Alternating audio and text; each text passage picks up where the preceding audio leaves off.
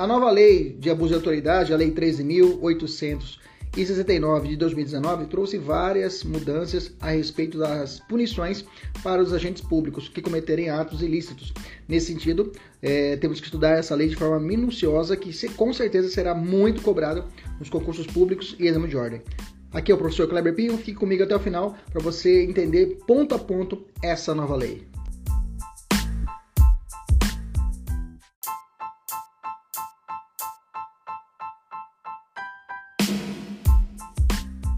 Artigo 15 da Lei 13.869 de 2019 fala assim: constranger a depor, sob ameaça de prisão, pessoa que, em razão de função, ministério, ofício ou profissão, deva guardar segredo ou resguardar sigilo.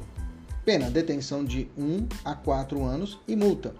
Parágrafo único. Incorre na mesma pena quem prossegue com o interrogatório de pessoa que tenha decidido exercer o direito ao silêncio, esse é o inciso 1, ou inciso 2, de pessoa que tenha optado por se assistir por advogado ou defensor público sem a presença de seu patrão.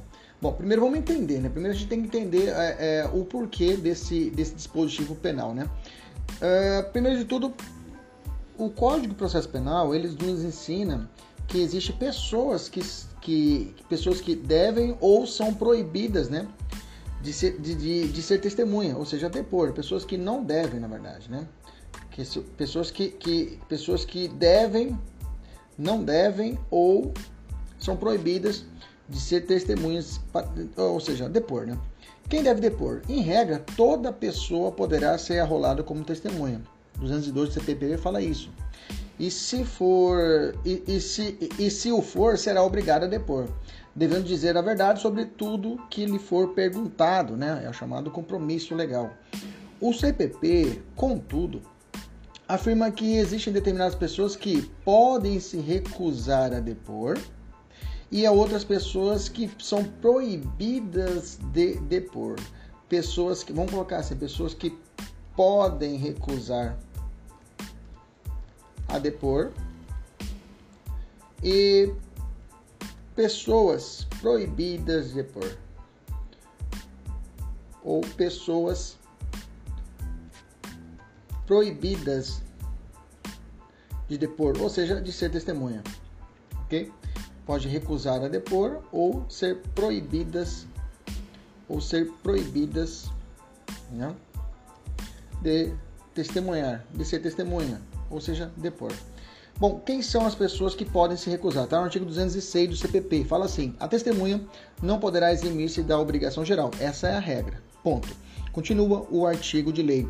Poderão, entretanto, recusar-se a fazê-lo o ascendente, descendente, ou afim em linha reta, o cônjuge, ainda que desquitado, o irmão e o pai, a mãe ou o filho adotivo do, do acusado, vírgula, salvo quando não for possível por outro modo obter ou integrar-se à prova do fato e de seus e de suas circunstâncias. Então quer dizer que a esposa ela pode se recusar a depor, a prestar testemunho, né? Então nesse caso é, é, a lei a lei processual penal admite que essas pessoas elas se recusem a prestar o depoimento, ou seja, testemunhar.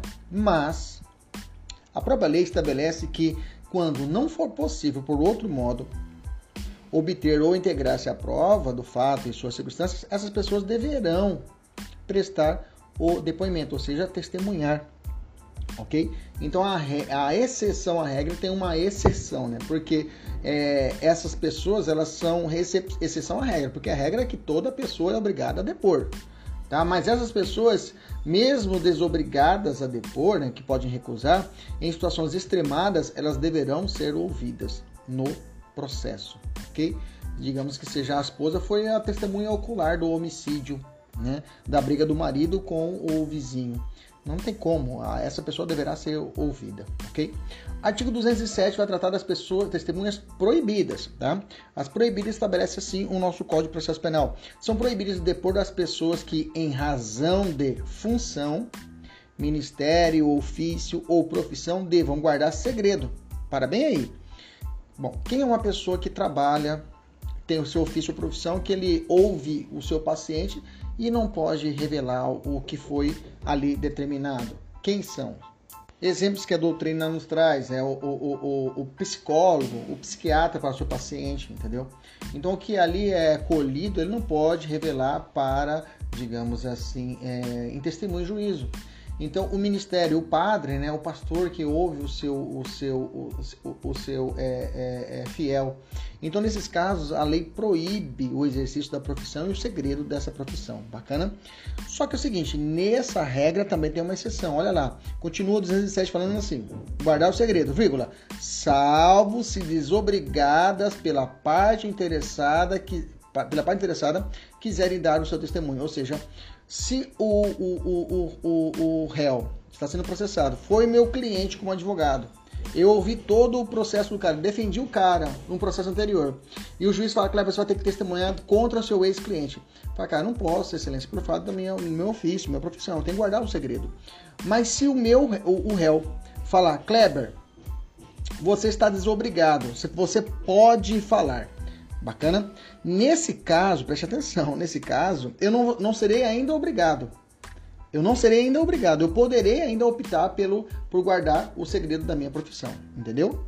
Mesmo desobrigado, eu não serei obrigatório, eu não serei obrigado a prestar o testemunho. Preste atenção. Quer dizer que se o, o, o meu cliente me liberou, me falou assim, não, Kleber, pode, meu ex-cliente, tá, pode testemunhar, vai me ajudar. Mesmo assim, eu posso ainda exercer o direito constitucional de guardar o segredo, ok? E não prestar o testemunho. Bacana? O advogado e defensores públicos se enquadram no 207? Sim, né? Como eu disse, né? Em princípio, estão proibidos de depor sobre os fatos relacionados ao seu cliente ou ex-cliente. Né? O legislador entendeu por bem reforçar esse, essa proibição do advogado, né, do defensor, lá no artigo 207 do CPP, né, que eu falei no final, que previu uma regra específica e, e, também lá uma regra específica do Estatuto da OAB, lá no artigo 7 inciso 19, e na Lei 8.906 de 94, tá, é, aliás, da Lei 8.984, que é o Estatuto da OAB, inclusive a violação do segredo profissional constitui crime tipificado no artigo 154 do Código Penal, beleza? Tranquilo? Então tem que ficar atento a esses dispositivos. É, observação, é, já falei no exemplo, exemplo psicólogo, os artigos são estabelecidos pela lei. Bom, entendemos essa parte introdutória, agora vamos falar do crime do artigo 15. O que consiste esse crime? Né? O agente obriga, força a pessoa a depor, afirmando que ela, que ele será presa caso não faça isso mesmo, sabendo que ele não poderia prestar depoimento. Entendeu? A autoridade sabe que o cara tem que guardar, pode guardar o segredo e assim mesmo exige que o cara o faça, tá? Quando se consuma o crime, em, é, no momento em que a pessoa é constrangida pelo agente a depor sobre os fatos que deveria guardar segredo ou resguardar o sigilo. Né? Nesse caso, será possível, inclusive, a tentativa, né? tendo visto que se trata de um crime plurisubsistente. Beleza?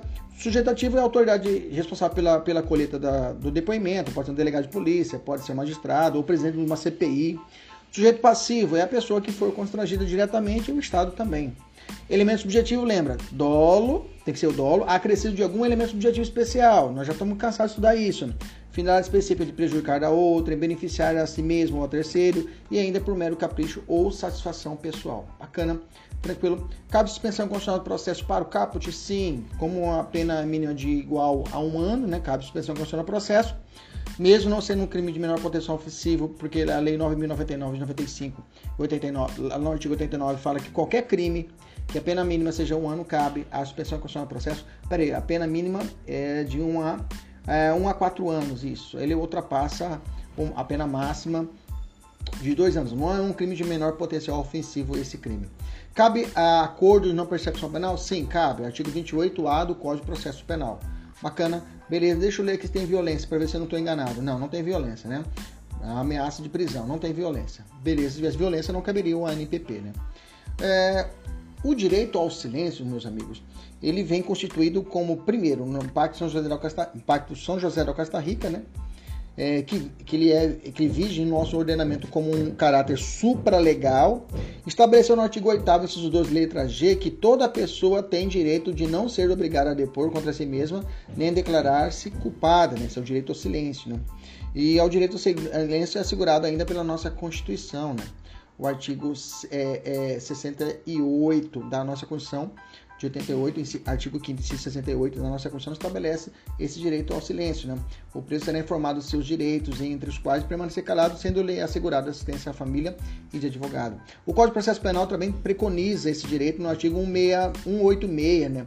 E fala assim o código. Depois de devidamente qualificado e certificado do, do inteiro teor da acusação, o acusado será informado pelo juiz antes de iniciar o interrogatório do seu direito de permanecer calado e não se responder, não responder perguntas que lhe forem perguntadas.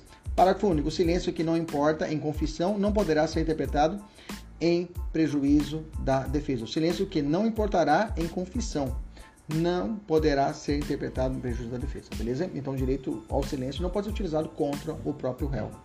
O direito ao silêncio pode ser invocado em, na fase de investigação e na fase judicial, e na fase judicial, ou seja, tanto lá no, durante o interrogatório policial e durante perante o juiz deve ser invocado o direito ao silêncio é permitido, tá? Então, concluindo, o réu pode, poderá ficar em silêncio, recusando a responder às perguntas sobre fatos que, quais, pelos quais ele seja acusado. 2. Prevalece que o réu não pode negar-se a responder perguntas relativas à sua qualificação. Aí sim, né? A primeira parte do interrogatório ele é obrigatório, não tem como ele guardar, guardar o silêncio quanto a isso ter o direito ao silêncio. Quem é você? Você estudou na faculdade tal? Você mora onde? Você é filho de quem? Esse, então, esses dados pessoais, o réu ele não pode se esquivar e alegar o direito ao silêncio, ok? É, terceiro, o, o silêncio do interrogatório não pode. É, olha, o silêncio do interrogado não pode ser interpretado como confissão ficta, né? Devendo ser encarado pela autoridade como uma mera ausência de resposta. Outro ponto importante, o direito ao silêncio também é conhecido como nemo tenetur si detegere, tá? Nemo tenetur si detegere. E por fim, e aqui mais perigoso, tá? Recentemente o STJ entendeu que o réu pode silenciar durante o interrogatório e responder apenas as perguntas realizadas pelo seu advogado, pelo seu defensor. Então ele pode ficar silente às perguntas da promotoria ou alguma outra pergunta realizada pelo juízo, mas ele pode falar, por exemplo, quando é, perguntado pelo seu advogado, viu? Esse é um entendimento agora recente do STJ, até foi julgado dia 10 de 10 de 2020, tá? Vamos falar agora sobre os, os, os crimes, os crimes do parágrafo único do artigo 15, são os incisos, né? Primeiro inciso, de pessoa que tenha decidido exercer o direito ao silêncio. Aqui pune-se a conduta da autoridade que continua fazendo interrogatório, mesmo após o interrogado afirmar que não deseja responder as perguntas, né? exercendo seu direito ao silêncio. Exemplo, o delegado que insiste no interrogatório realizando diversas perguntas quando o capturado invoca o direito ao silêncio. Né? O legislador aqui entendeu que essa repetição das perguntas seria uma forma de desrespeitar o direito ao silêncio interrogando fazendo com que ele desnecessariamente tenha que ficar reiterando que não irá responder a pergunta da autoridade, tá? O aqui será a autoridade responsável pelo, pelo interrogatório, podendo ser o delegado, o membro do Ministério Público, né, no procedimento de investigação criminal deles, né, o magistrado, o presidente da CPI. Inciso 2. De pessoa que tenha optado de ser assistida por advogado ou defensor público sem a presença do seu patrono. Presta bem atenção aqui. Presta bem atenção. Cuidado. A doutrina majoritária e a jurisprudência entende que não é obrigatória a presença do advogado ou defensor público durante o interrogatório realizado no inquérito policial ou em qualquer outro procedimento de investigação pré-processual. Isso é o entendimento do, é, da, do STJ, tá? Mas, porém, contudo, entretanto, todavia, se o interrogado, se interrogando, ou melhor dizendo, se interrogando quiser ele terá direito a ser assistido por um advogado ou defensor público e a autoridade não pode tolher essa garantia. Que inclusive existe previsão expressa de que o advogado tem o direito de acompanhar o seu cliente durante o interrogatório. Isso está no artigo 7, inciso 21 do Estatuto da OAB. Tá? Se no momento da realização do interrogatório, professor, o pré-processual lá, lá no inquérito, o investigado não estiver acompanhando advogado ou defensor público, a autoridade que conduz a investigação deverá obrigatoriamente designar um defensor dativo para acompanhar o ato? Não, gente, não precisa. A presença da defesa técnica no interrogatório e nos demais atos da investigação criminal, como eu disse, em princípio é facultativa. Trata-se de um direito do investigado, mas ao contrário do interrogatório judicial, esse sim precisa do advogado, tá? Que deve ser acompanhado no ato. Sem que isso acarrete nulidade. Por outro lado, se o interrogando quiser ser assistido por advogado ou defensor, aí não tem boca. A autoridade não pode continuar o interrogatório sem assegurar esse direito. Gente, isso aqui é uma novidade, é muito importante que você anote que isso aqui vai cair nas provas de concurso. Beleza? Então, revisando. Interrogatório precisa de advogado? Não precisa. Mas se o interrogando pedir um, um advogado, o, o, delegado não pode continuar, tem que arrumar um advogado pro cara, ok? Durante o interrogatório, é, durante o interrogatório realizado na fase judicial, na justiça, é obrigatória a presença do advogado, como eu disse, né? Aí é necessário, não tem como. É, é, ou defensor público, né? prestando assistência jurídica integral ao, ao réu, é o que depende do artigo 185 do nosso Código de Processo Penal. Pergunta: o réu pode abrir uh, mão do direito de uma defesa técnica no interrogatório judicial? Não, viu, gente? No Brasil, é, a pessoa tem que ser assistida por alguém que possua capacidade postulatória, tá? Capacidade postulatória. É, nesse caso, o advogado. Sujeito ativo, ou defensor público. Né? Sujeito ativo, no inciso 2, será a autoridade responsável pelo interrogatório, Ministério Público, magistrado, presidente da CPI. Vamos fazer uma questão para a gente poder fechar. João é réu em um processo criminal. O Ministério Público arrola como testemunha Júlio, psicólogo que atendia o acusado na época do suposto crime. Júlio é, em princípio, proibido de depor porque, em razão de sua profissão, deve guardar sigilo profissional sobre seus pacientes. No entanto, João, parte interessada, pode declarar que Júlio está desobrigado de guardar esse sigilo profissional, autorizando assim que ele deponha. Estando desobrigado do sigilo, Júlio terá o dever de depor, não podendo se recusar a dar o testemunho. Aí eu falei que está errado, né? Porque mesmo desobrigado, né? Mesmo desobrigado, ele terá a faculdade de depor ou não. Beleza?